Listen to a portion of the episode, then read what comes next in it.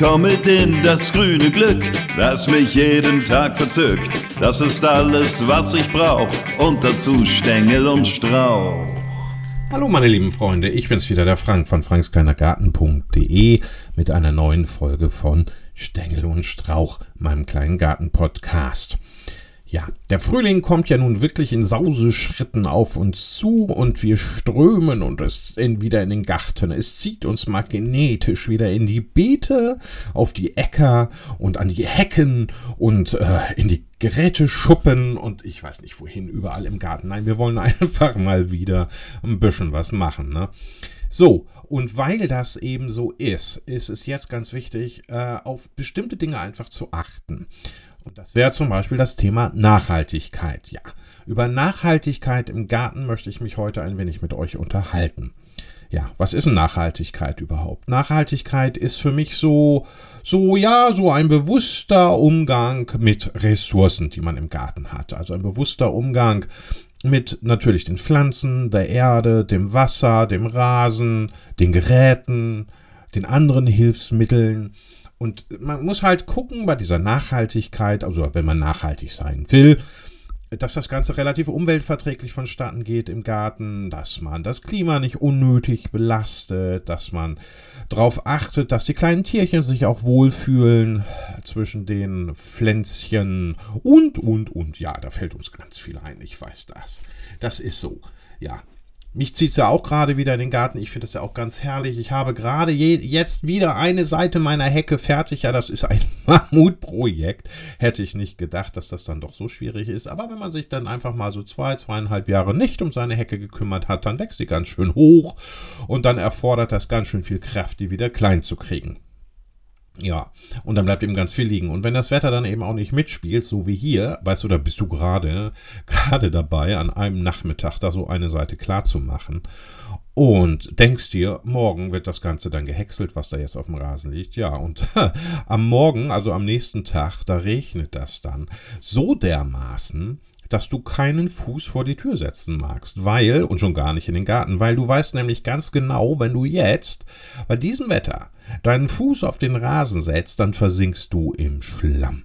Und das tut niemandem gut. Das tut dir nicht gut, das tut dem Rasen nicht gut, das tut dem Garten nicht gut, das tut der Hecke nicht gut, das tut den Geräten nicht gut. Also niemandem tut das gut. Gut, gut, gut. Ja, und deswegen liegt das Zeug dann da rum und man sitzt da oder ich sitze da, ich gucke zum Fenster raus und ich hoffe, dass das Wetter besser wird, damit ich endlich weitermachen kann, weil ab dem 1.3. ist ja nichts mehr mit Hecke zurückschneiden. Ne? Dann ist ja Ende Gelände wegen der Piepmetze, die dann da wieder drinnen ist in der Hecke.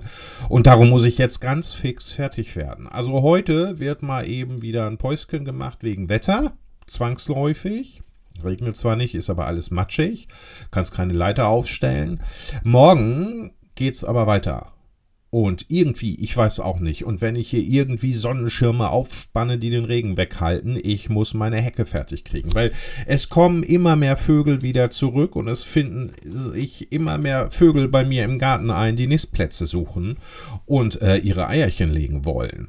Ja, da will man ja nicht bei stören. Naja gut, so viel jetzt zu meiner Hecke.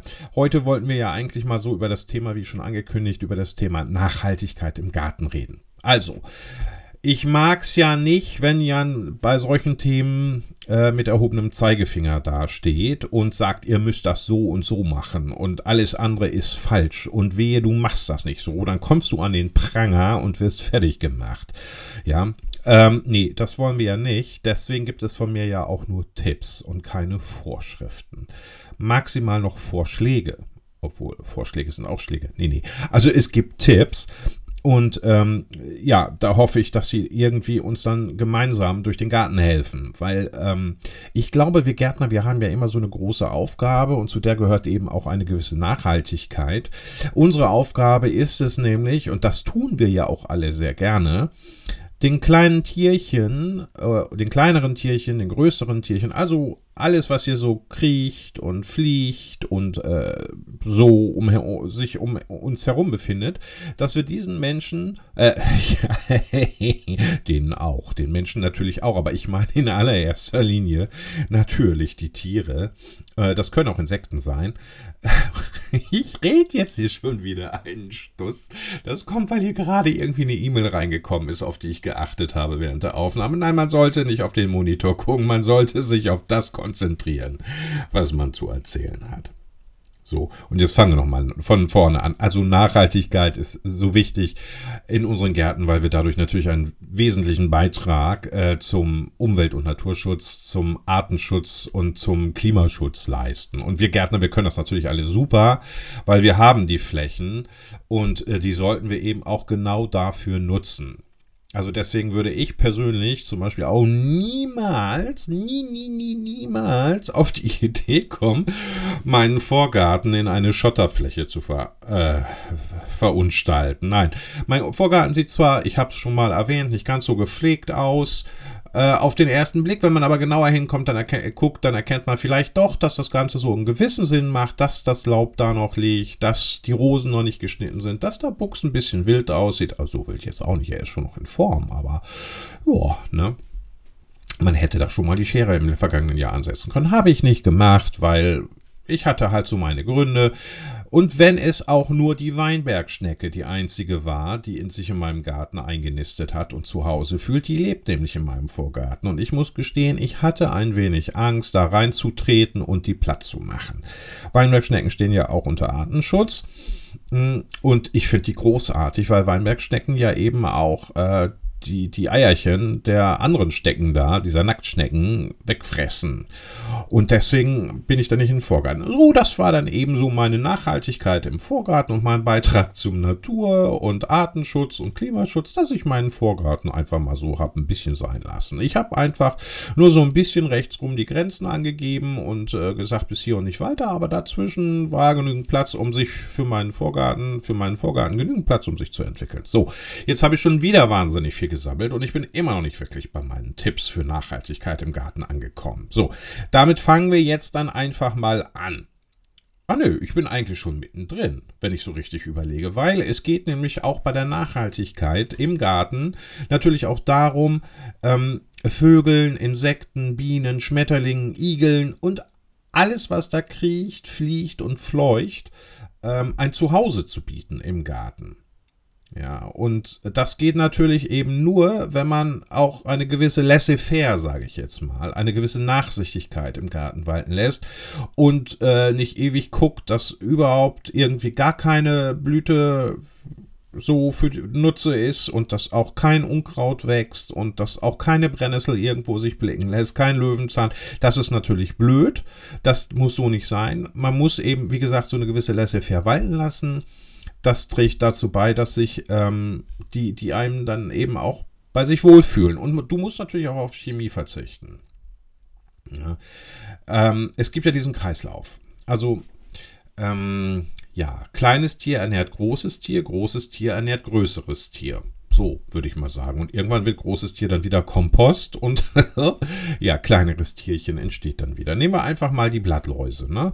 So, die sehen natürlich an Rosenknospen nicht toll aus, ist klar. Es gibt dann viele, die, die gehen dann da trotzdem noch mit Chemie vor, obwohl wir wissen, dass das nicht gut ist. Könnt ihr machen, ich würde es nicht tun. Äh, man kann da auch einfach mit einem harten Wasserstrahl beigehen. Aber wenn das Ganze überhand nimmt, dann fangen natürlich viele ungeduldig an zu überlegen, was kann ich jetzt dagegen tun? Und dann geht es eben ins Gartencenter und da wird eben sowas gekauft. Ja, muss man aber trotzdem nicht. Der harte Wasserstrahl hilft schon, die Viecher loszuwerden, weil nämlich, und wenn man sie nicht los wird, ne, dann sollte man die Natur walten lassen. Dann kommt nämlich zum Beispiel die nette kleine Blaumeise.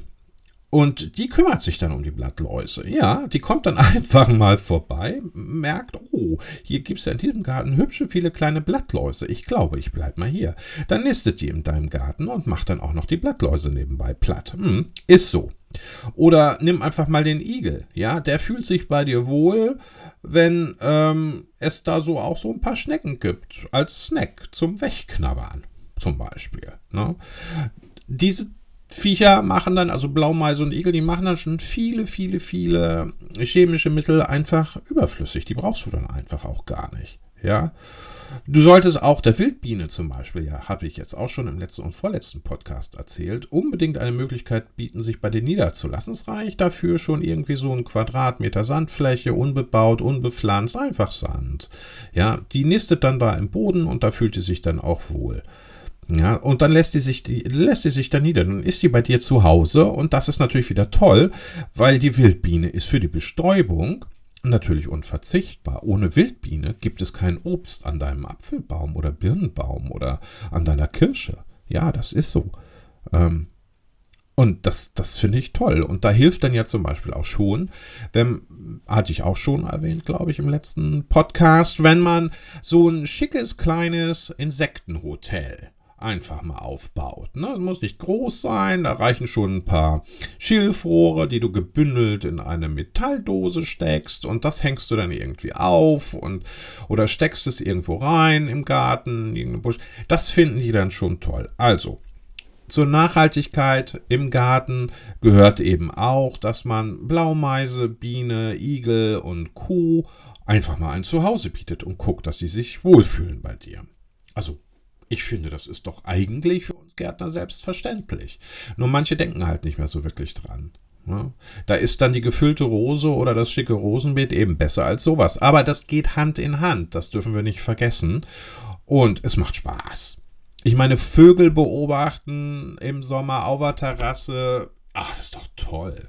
Oder auch Bienen, wenn die, ne, wenn die von Blume zu Blume hüpfen. Oder zum Beispiel im Fingerhut, ja, wenn du den Digitales bei dir im Garten hast. Und die dann in diese einzelnen Blüten reinkriechen. Diese dicken kleinen Bienchen kriechen in diese Blüten und holen sich da alles raus. Das sieht doch einfach nur allerliebst aus. Also ich beobachte sowas wahnsinnig gerne. Aber das tun die eben auch nur und ich kann es eben auch nur beobachten, wenn das entsprechende Umfeld geschaffen ist. Ne? Also wenn die sich alle wohlfühlen. Ja, oder der Igel. Ich meine, ist doch toll, wenn so ein Igel durch deinen Garten tappert. Also ich finde, das hat was total Gemütliches und Schönes. Ich finde das cool. Ja, zur Nachhaltigkeit gehört zum Beispiel aber auch, dass du, ähm, sag ich mal, zum Beispiel einen Komposthaufen anlegst in deinem Garten. Weil Kompost ist das Gold des Gärtners. Es gibt für deine Beete nichts Besseres als frische Komposterde. So. Ja, den solltest du am besten selber herstellen. Damit sparst du auch ganz viel Geld. Du kannst natürlich Komposterde auch im Gartencenter kaufen, das ist klar. Aber das macht ja keinen Spaß. Ne? Das macht keinen Spaß. Nein, das Zeug, das stellen wir selber her, weil es ist nämlich das tollste Futter für deine Pflanzen. So. Ähm, natürlich darf nicht alles auf den Kompost, das ist auch wichtig, aber so Rasenschnitt, Heckenschnitt, Pflanzenreste, ja, oder eben auch ähm, Küchenabfälle zum Teil, ne? also Kartoffelschale, Eierschale, äh, Kaffee, Tee, kannst du glaube ich auch draufschmeißen. Sowas, nichts gekochtes, kein Brot bitte. Ähm, auch kein Fleisch, egal ob gekocht, gebraten oder roh. Ja, das aber ansonsten, alles, was du an Gemüse wegschnippelst in der Küche und Gemüseabfälle, die kannst du dann da wieder draufschmeißen. Bei Unkraut wäre ich ein bisschen vorsichtig, das habe ich glaube ich auch schon in einem der Podcasts erzählt. Da kann es durchaus sein, dass du dann eben diese Unkräute mit der Erde, also deren Samen oder Restwurzeln, äh, mit, dem, mit der frischen Komposterde dann wieder im Garten verteilst. Das ist blöd, das wollen wir nicht. Also äh, Unkraut lasse ich grundsätzlich vom Kompost weg, vom Komposthaufen. Das kommt da nicht drauf. Alles andere ne, schmeiße ich eben drauf. Wie gesagt, keine, kein gekochtes, gebratenes oder rohes Fleisch, kein Brot, ne, auch kein Müsli oder so oder solche Reste, die kommen da auch nicht drauf. Aber Gemüsereste, ne, die, die und Eierschale und Kaffee und Tee und so, das schmeiße ich da drauf. Ja, obwohl beim Kompost musst du eben immer aufpassen. Ich bin da jetzt auch schon wieder ein bisschen ärgerlich über meine Nachbarn. Die haben nämlich ihren Komposthaufen jetzt vor zwei Wochen mal eben ganz lustig an meine Grundstücksgrenze gestellt. Und zwar direkt gegenüber von meiner Terrasse. Jetzt bin ich mal gespannt, ob die den Kompost auch richtig machen, weil wenn die den Kompost richtig anlegen, dann riecht er nicht. Ein richtig angelegter Komposthaufen riecht nicht. Ähm, sollten die das nicht richtig machen, fängt er an zu stinken und dann gibt es natürlich Ärger mit mir, das ist klar, weil ich will auf meiner Terrasse meinen Kaffee trinken und meinen Kuchen essen und äh, in Ruhe lesen äh, in einer schicken Atmosphäre und nicht im Gestank der Nachbarn. Also deswegen, das behalte ich jetzt einfach mal im Auge. Die hätten den Kompost ja einfach mal auf die andere Seite des Grundstücks stellen können. Aber nein, es muss natürlich wieder an meine Grundstücksgrenze sein. Ist ja immer so. Aber gut, ich bin da ja ganz gelassen und fröhlich und beobachte das jetzt mal und werde dann, wenn es dann doch stinken sollte, darauf hinweisen, dass man das Ding doch bitte umstellen möchte. Hm, bin mal gespannt, ob die das dann tun werden. Also, kurz gefasst, ein Komposthaufen ist im Garten ein großer, großer, großer Beitrag zur Nachhaltigkeit. Ja. Ein weiterer Beitrag wäre zum Beispiel, dass du in deinem Garten, in deinem Garten auf wirklich langlebige Pflanzen setzt. Also weniger auf, ähm, ja, ich sag mal, diese Einjährigen oder so. Na, kann man natürlich machen, sollte man auch machen, ich meine, oder Zweijährigen. Klar, Fingerhut, das ist wichtig. Ja, aber äh, nimm Taglilien, Rosen, Bergenien, Pfingstrosen, Funkchen, auch Hortensien meinetwegen, ja. Das sind Pflanzen, die, von denen hast du, an denen hast du jahrelang Freude. Jahrelang. Wenn ich dir erzähle, wie viele Rosen ich jetzt hier schon irgendwie jahrelang mit durchschleppe, beziehungsweise auch in dem Garten meine Eltern ausgebuddelt habe und umgesetzt habe. Ich glaube, eine davon ist sogar noch von meinen Großeltern eine rote Rose. Also das ist schon irre. Eigentlich sagt man ja, diese Dinge halten nie oder diese Pflanzen halten eigentlich nicht länger als zehn Jahre, aber weit gefehlt. Das geht schon länger. Die sind einfach toll. Also deswegen setz einfach mal auch auf ähm, Pflanzen, die du äh, mehrere Jahre in deinem Garten hegen und pflegen kannst. Und du musst sie ja nicht gleich ausgewachsen kaufen. Das ist zum Beispiel auch so ein Ding. Kauf sie als kleine, kleinere Pflanzen, als Setzlinge. Dann sind die auch noch nicht so lange im Gewächshaus gewesen, ähm, bei den großen Gärtnereien, dann haben die noch nicht so viel Energie verbraucht und dann haben die auch einen ziemlich guten CO2-Fußabdruck, muss man sagen. Ja, ist so, an sowas muss man ja heute immer denken. Ne? Wir müssen ja an sowas denken. Das, das ist nun mal so und das ist aber auch nicht schlimm. Das ganz im Gegenteil, das macht wirklich Spaß. Das ist übrigens auch einer der Gründe, weswegen ich schon ganz lange keine Pflanzen mehr im Discounter kaufe. Klar ist es verlockend. Jetzt werden sie ja wieder angeboten, die Rosen, die Wurzelnackten oder in diesen Leinsäckchen für 1,99 im Discounter. Nee, kaufe ich nicht, weil die kommen alle aus China oder irgendwie aus Kenia.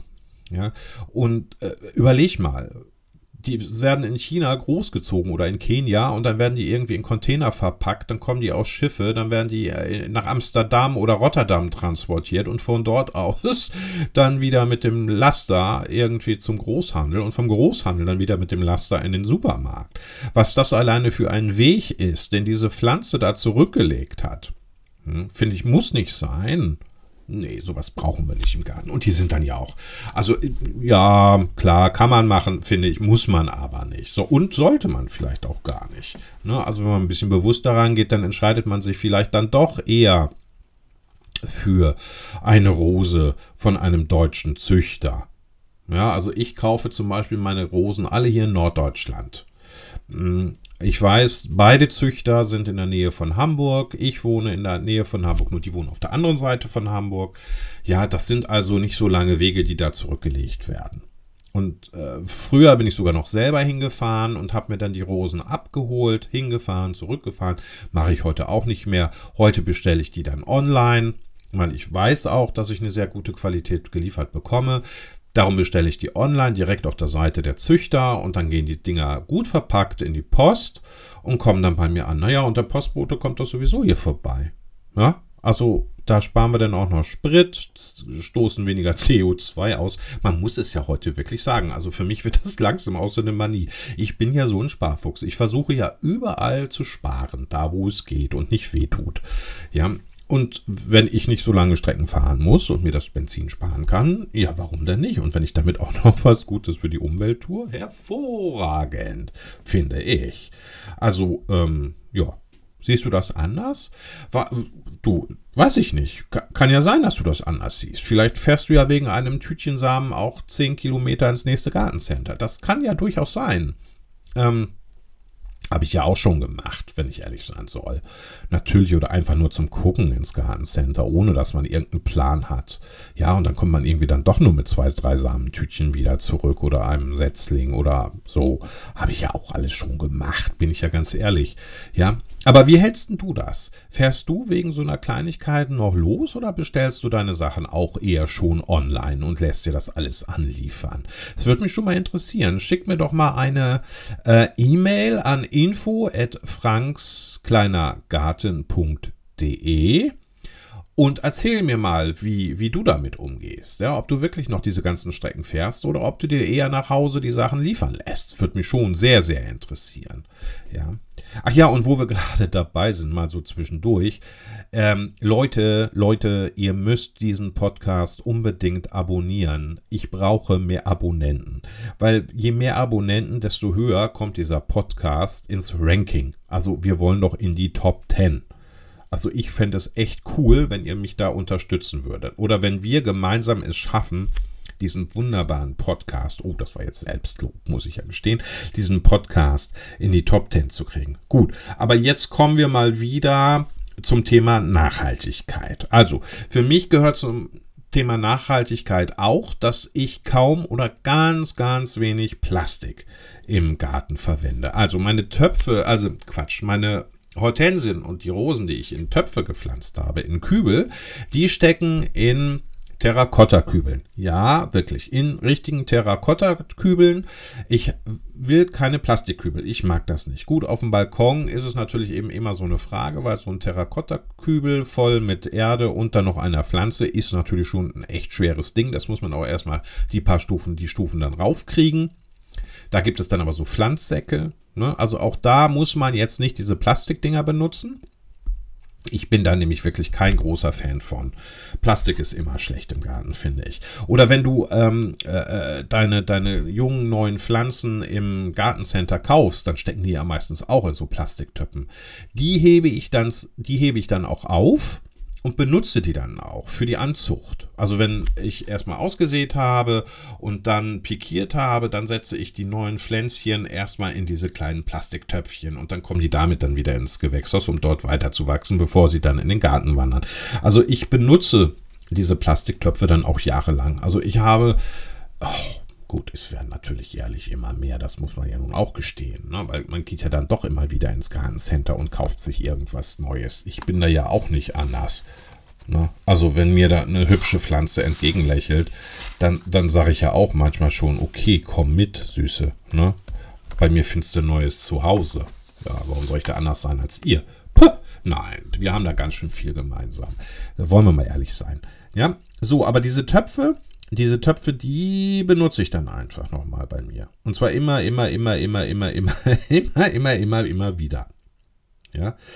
Ähm, der Vorteil von meinen Terrakotta-Töpfen, nur um das nochmal kurz zu erwähnen, ist übrigens auch der, dass die im Sommer das Gießwasser auch speichern und dann nach und nach an die Pflanzen abgeben. Und sie sorgen auch dafür, dass die Erde sich in der Sonne nicht unnötig aufheizt. Also, dass auch im im ähm, Topf in der Erde ein gutes Klima, ich sag mal Raumklima, ja, entsteht. Also die Pflanzen haben es jetzt nicht fußheiß, sondern eher so fußkühl.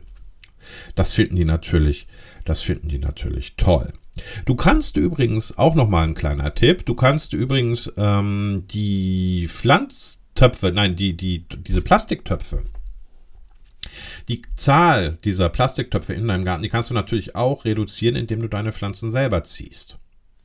Ist ja auch eine Möglichkeit, ne?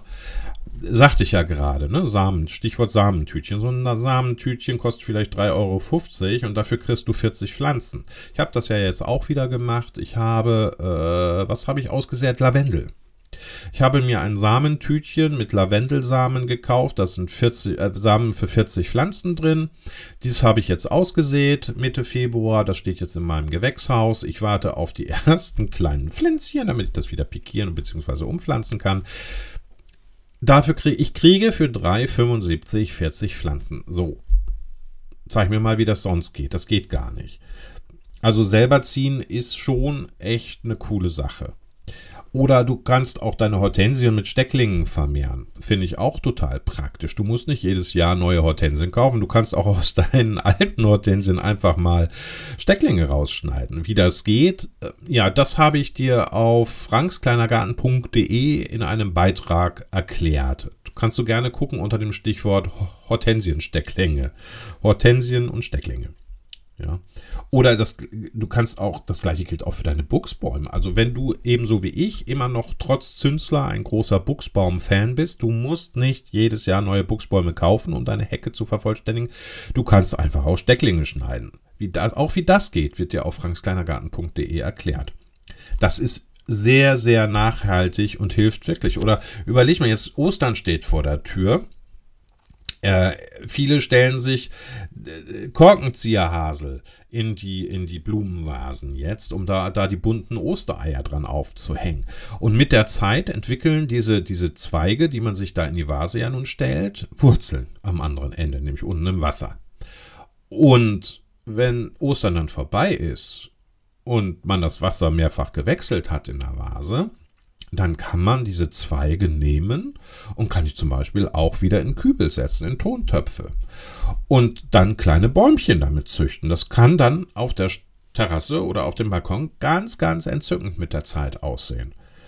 Ja, und so hast du eben ohne viel Aufwand, ohne dass die Umwelt belastet wird, ohne dass das Klima oder sonst wer belastet. Ich sollte das Wort Klima, glaube ich, nicht mehr ganz so oft jetzt erwähnen. Irgendwie, ja, ich weiß nicht. Also irgendwie ist das jetzt, naja, es kommt mir ja auch schon zum Ohr hinaus. Aber was soll's, ne? Uns bleibt ja nichts anderes übrig und wir machen das ja auch gerne. So, also um eben auch das Klima nicht weiter zu belasten, hast du mh, hm, auf diese Art und Weise ganz entzückende Pflanzen ähm, dir gezogen und gezüchtet. Ne? Also aus der Korkenzieherhasel, aus dem Buchsbaum, aus der Hortensie und mit manchen Rosen geht das auch. Oder auch, du kannst das auch mit Lavendel machen. Du musst es nicht so machen wie ich, dass du dir die Samen kaufst, sondern du schnippelst dir halt die Stecklinge aus deinem Lavendel und setzt sie dann in die Erde. Das geht so geil einfach. Das ist einfach toll, toll, toll. Oder auch nachhaltig wäre es zum Beispiel, wenn du bestimmte Dinge in deinem Garten einfach recycelst. Ja, das, das wirkt dann ganz, ähm, ganz dekorativ. Wenn du zum Beispiel alte Ziegel vom Bau noch über hast oder deine Nachbarn und die loswerden wollt, nimm die und mach damit die Wege in deinem Garten. Pflaster damit die Wege in deinem Garten. Oder ähm, abgenutzte Möbel werden zu einem Pflanztisch ja, auf dem du dann arbeiten kannst. Ein alter Holzfensterrahmen, der kann ein wunderbares Rankgerüst im Gemüsebeet sein. Ich habe zum Beispiel im Garten meiner Eltern so Tontöpfe gefunden, in denen die früher rote Beete und, Saure und, und Gurken eingelegt hatten. Da wachsen heute meine Rosenstämmchen drin. Oder, ach, da gibt es so wahnsinnig viel, was man da machen kann. Ja, ne, also altes Zeugs, das man eigentlich wegschmeißen wollte, kann man oft auch im Garten auch sehr dekorativ verwenden. Das ist eine ganz, ganz feine Sache. Ist immer auch Geschmackssache, gebe ich ja ganz ehrlich zu. Also es gibt ja viele Leute, die wollen das eigentlich gar nicht. Aber ich finde das toll. Also so im, ne, wenn also zum Beispiel die Bohnen an so einem alten Fensterrahmen hochwachsen oder die Kapuzinerkresse, ja, das, das sieht doch toll aus. Also ich finde, da gibt's, da gibt's überhaupt nichts zu meckern. Ja.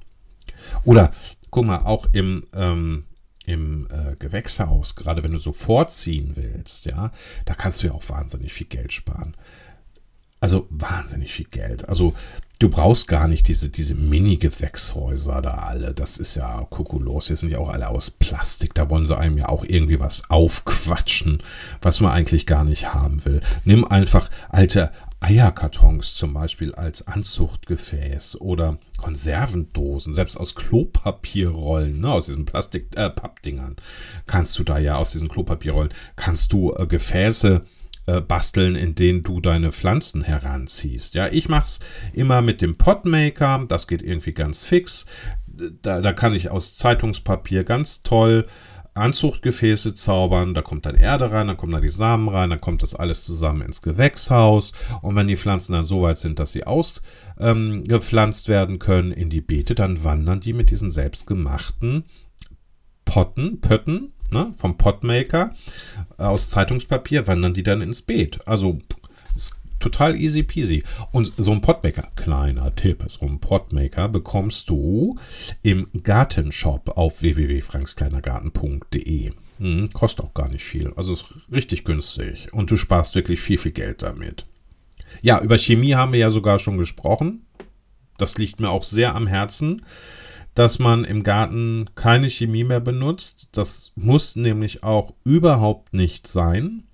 Ja, also wenn deine Rose Mehltau oder Rosenrost bekommt, dann liegt es nämlich oft daran, dass du sie nicht richtig gepflanzt hast. Also entweder steht sie nicht richtig oder sie steht zu eng mit anderen. Der Boden ist vielleicht nicht so, sie muss vielleicht gedüngt werden, weil nur und in der Hauptsache schwache Pflanzen werden krank. Ähm, da ist dann irgendwas schiefgelaufen und dann heißt es in der Regel umpflanzen. Das muss dann einfach sein, weil du kannst ja eine Rose jetzt nicht unbedingt nur mit Chemie am Leben erhalten. Also das ist ja auch blöd. Ne? Und wie gesagt, es tut dem Ökosystem in deinem Garten ja auch nicht gut. Ähm, deswegen ist mein Tipp eigentlich, also wer etwas sorgloser an die Sache gehen möchte, der sollte unbedingt äh, ADR-Rosen kaufen. Ja, das sind so qualitätsgetestete Rosen, die eben sehr krankheitsresistent sind, die auch den einen oder anderen Schädling aushalten und die auch immer schön blühen. Ja, also ADR, das ist das entsprechende Prädikat, da solltet ihr dann drauf achten. Ja, oder ähm, ihr arbeitet mit alten Hausmitteln. Knoblauchsud, Brennnesseljauche, das könnte dann, das hilft ja auch schon gegen Schädlinge und auch gegen Mangelerscheinungen. Das könnt ihr selber ansetzen. Das braucht natürlich ein bisschen Arbeit und das riecht auch ein bisschen. Also der Garten müsste da nicht ganz so klein sein. Das würde ich möglichst weit von der Terrasse wegstellen. Wie man Brennnesseljauche oder Knoblauchsuch anlegt, auch das kannst du in einem Beitrag auf www.frankskleinergarten.de erfahren. Aber ich finde, jetzt habe ich echt genug Werbung für frankskleinergarten.de gemacht. Nun reicht es auch. Ja, nee, was mache ich? Ich habe jahrelang das Problem gehabt, oder ich habe mich gefragt, woran das auch liegt. Meine Buchsbäume wollten nicht so wirklich. Die haben ihre kleinen Blätterchen verloren, die waren geschwächt, die sahen so mh, hm, gar nicht schick aus. Und dann dachte ich mir, ach, das könnte am Boden liegen. Ja, und in der Tat, der Boden war zu sauer, das hat denen gar nicht gefallen. Und ich bin dann mit effektiven Mikroorganismen rangegangen. Das ist so ein Zeug, das kriegst du, äh, kannst du auch online bestellen. Da sind dann, das ist so eine Flüssigkeit, da sind dann so ganz normale, ganz, äh, ja, nichts Außergewöhnliches. Das sind einfach so Bakterien, die da irgendwie zusammengemischt wurden. Milchbakter Milchsäurebakterien zum Beispiel. Das schüttelst du einmal durch, dann machst du drei Kappen, die schmeißt du auf 15 Liter Gießwasser, rührst das Ganze um und damit gießt du deine Pflanzen dann so einmal die Woche. Und irgendwann ist der Boden dann so fantastisch, dass deine Pflanzen einfach nur ausrasten. Und genau das ist dann bei mir auch passiert. Ich habe meine Rosen damit verwöhnt. Die haben danach so genial geblüht oder blühen seitdem so genial. Das ist der Hammer. Ja, meinem Buchsbaum ging es dann auch besser. Also, ähm, viel, viel besser übrigens. Das ist halt so ein Bodenaktivator, der auch noch so ein bisschen düngt und den Pflanzen so eine schöne Robustheit verleiht. Kann ich nur empfehlen. Ja, hilft wirklich und kostet nicht viel und ist total bio. Ne? Also, eben auf bestimmte Dinge achten, dass du deine Pflanzen an die richtigen Stelle setzt, dass der Boden entsprechend, also dass deine Pflanzen das richtige Plätzchen bekommen, dass der Boden entsprechend ist ähm, und dass sie vielleicht auch wie die Rosen krankheitsresistent sind und auch den einen oder anderen Schädling einfach mal aushalten. In Klammern ADR-Prädikat. Ja, das ist zum Beispiel so eine Sache, die finde ich total easy peasy. Man muss danach eben gucken, aber ich meine, es ist ja klar. Äh, ne? Also äh, eine Rose blüht nicht im Schatten, die kränkelt dann da eher vor sich hin, also muss man sie dann wieder umsetzen. Da hilft eben dann auch keine Chemie. Was auch toll ist, oh, jetzt komme ich ja aber, oh, jetzt sagt eine Idee die nächste. Ja, Vagabunden, oh, Landstreicher, oh. Ja, nee, ist aber so. Vagabunden im Garten finde ich super.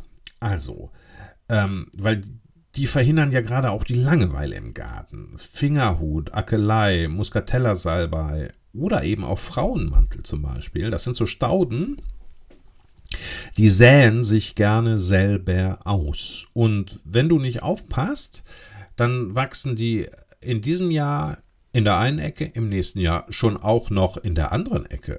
Und im dritten Jahr kommt vielleicht noch wieder eine ganz andere Ecke dazu.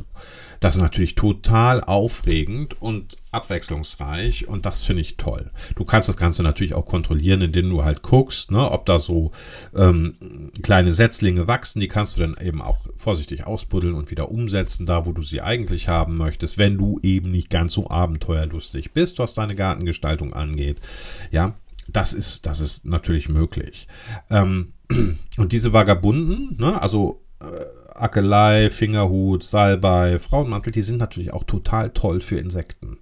Also Bienen, Schmetterlinge, Hummeln, Libellen, die lieben das. Die lieben dieses Zeugs. Ich habe ja gerade gerade schon ähm, erwähnt, wie toll ich es finde, wenn ich auf einer Terrasse sitze und sehe, wie die kleinen dicken Bienchen sich da in die Blüten des Fingerhutes zwängen und dann da drin am Rumbrummen und Schlemmen sind und dann da wieder rauskommen. Also ich finde das total entzückend.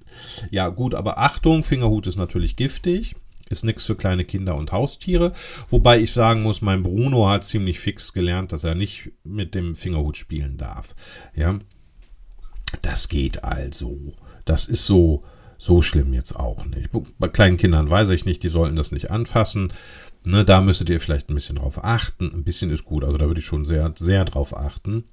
Aber für, für die Insekten und für die Nachhaltigkeit sind solche Pflanzen, die sich selber auswählen, natürlich echt ein Glücksfall, weil du musst dafür weder ins Gartencenter fahren, um die Samen zu kaufen. Du musst sie nicht bestellen, äh, du musst sie nirgends kaufen, du musst sie nicht drin irgendwo vorziehen, sondern du kannst sie dann einfach im Garten ausbuddeln, umsetzen und fertig.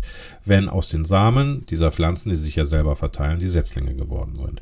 Also das finde ich grandios. Was ich auch grandios finde und immer wieder gerne mache, äh, das ist das Teilen von Pflanzen. Ja, ich teile gerne nicht nur mit Freunden und Familie, sondern ich zerteile meine Pflanzen auch gerne, vor allem die Stauden. Also ich habe jetzt vorm Gewächshaus wächst wieder ein, ein, ein Storchschnabel, so ein Prachtstorchschnabel, der ist jetzt schon wieder so groß, dass er die Rose da drückt, den muss ich ausbuddeln, das kommt jetzt auch die Tage, den muss ich ausbuddeln und dann gehe ich mit einem scharfen Messer bei und dann wird das Ding einfach in vier Stücke geteilt, ein kleines Stückchen kommt da wieder rein und die anderen Teile werden anders so im Garten gesetzt. Und so hast du dann innerhalb von ein paar Jahren den schönsten und buntesten Garten, den du dir nur wünschen kannst.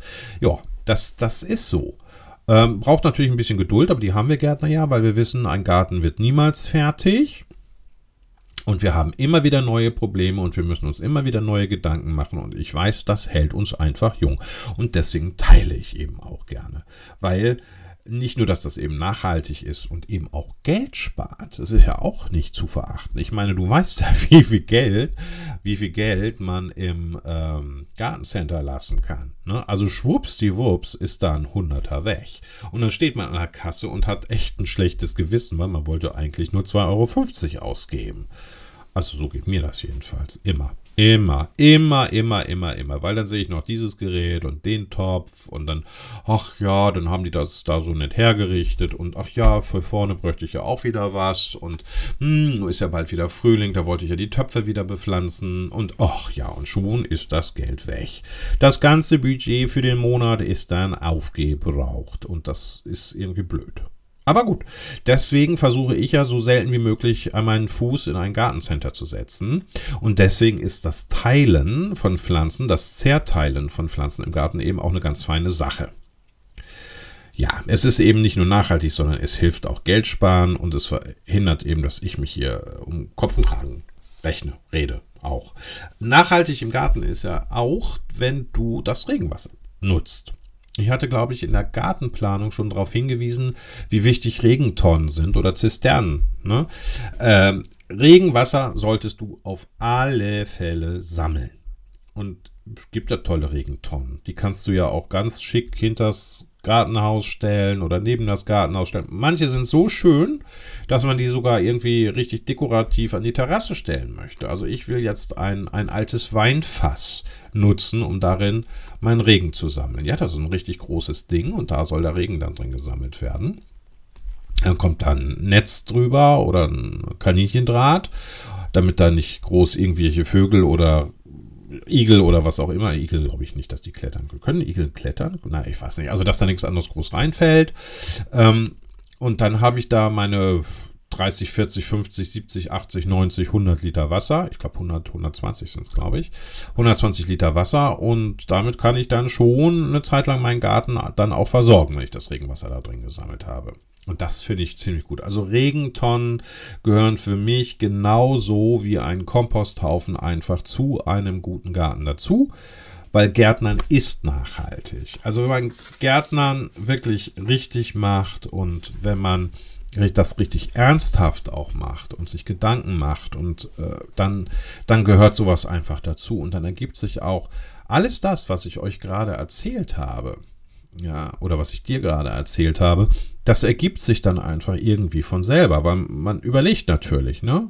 Wie kann ich hier noch ein bisschen sparen? Ach, kann ich das nicht nochmal benutzen? Ach, nö, das muss ich ja noch nicht wegschmeißen. Das stellen wir mal hier aufs Regal und gucken, ob wir es im nächsten Jahr wieder gebrauchen können. Und schwupps, die Wurps, genau da, so ist es dann auch. Dann kannst du nämlich wieder einen kleinen Plastiktopf gebrauchen. Ich habe, nur mal als Beispiel, ich habe meine Buchsbaumkugeln, die habe ich äh, immer bei einem großen Züchter hier in der, ganz in der Nähe gekauft. Das ist ein großer Hof. Die verkaufen auch Weihnachtsbäume und Spargel und eben auch Buchsbäume. Und da war um die Wurzeln mal immer ein total dekorativer Plastiktopf. Ja, ein total dekorativer Plastiktopf. So ein Ding, für das man im Gartencenter sonst was weiß ich, 12, 15, 18 Euro zahlt. Das war da eben unten drum. Naja, und wenn ich den Buchsbaum dann ausgepflanzt habe ins Beet, war der Topf noch da. Also habe ich mir gedacht, ach, der ist jetzt so schön, ich stelle ihn mal beiseite. Und das habe ich dann auch gemacht und ganz schnell hatte ich eben 7, 8, 9, 10 Stück von den Dingern zusammen. Ist nicht so, dass ich jetzt jedes Ding, jeden Topf irgendwie jedes Jahr gebrauche, aber letztes Jahr war es so, dass eine Freundin von mir ihre Hortensien in den Kübeln vor dem Haus stehen hatte und überlegte, was macht sie damit zum Winter.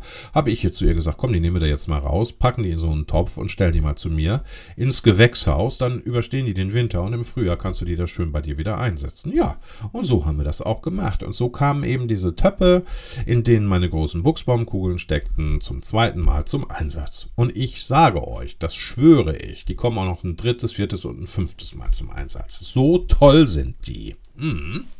So ist das. Ja, ich finde, das sind so ganz wichtige Gedanken, die wir uns irgendwie doch mit der Zeit ganz selbstverständlich machen. Weil ein Garten eben auch viel Geld kostet. Und Nachhaltigkeit bedeutet eben auch Sparen. Das haben wir ja gerade an, an, an dem Punkt Pflanzen teilen oder Aussehen oder so gesehen. Ne? Ja, ich glaube, ich bin durch. Ich glaube, ich habe dir jetzt alles erzählt. Äh, bestimmt gibt es noch viel, viel mehr Punkte, wie man so Nachhaltigkeit im Garten umsetzen kann. Äh, wenn dir was einfällt noch, dann könnten wir da vielleicht noch eine zweite Folge draus machen. Schick mir doch noch mal deine Ideen per E-Mail an info@frankskleinergarten.de. Und je mehr andere Ideen und neue Ideen ich da zusammenbekomme, desto schneller können wir eine zweite Folge zum Thema Nachhaltigkeit im Garten machen. Also ich fände ich fänd das total klasse, wenn du mir deine Ideen nochmal schicken würdest. Vielleicht hast du ja ganz tolle, glaube ich sogar. Also ich könnte mir durchaus vorstellen, dass du wirklich tolle Ideen hast. Ähm, ja, vielleicht musst du auch nur ein bisschen nachdenken. Guck einfach mal, wie du im Garten arbeitest und womit du im Garten arbeitest und wie du im Garten Geld sparen kannst. Also das fände, das fände, das fände ich total toll. Ja, schick mir also deine Ideen und vergiss bitte nicht Frank, äh, vergiss bitte nicht Stängel und Strauch zu abonnieren. Das fände ich jetzt auch ganz toll. Das kostet ja auch nichts. Also ich quatsch dir jetzt hier nichts auf. Dann wirst du einfach nur jede Woche benachrichtigt, wenn es eine neue Folge gibt. Das kostet wirklich nichts. Ja, und dann kannst du dir überlegen, ob du dir die Folge anhörst, ob dich das Thema interessiert oder eher nicht. Das kannst du ja dann entscheiden. Aber ich würde mich wahnsinnig freuen, wenn du mir nächste Woche wieder zu. Kommende Woche, nächste Woche, wie sagt man? Ich weiß gar nicht. Nächste Woche, kommende Woche. Also wenn du dir die nächste Folge wieder anhören würdest. Ja, sei wieder dabei. Und bis dahin wünsche ich dir einen grünen Daumen, bleib gesund und glücklich und fröhlich und mach's einfach gut, wenn nicht sogar noch besser. Bis dahin, tschüss.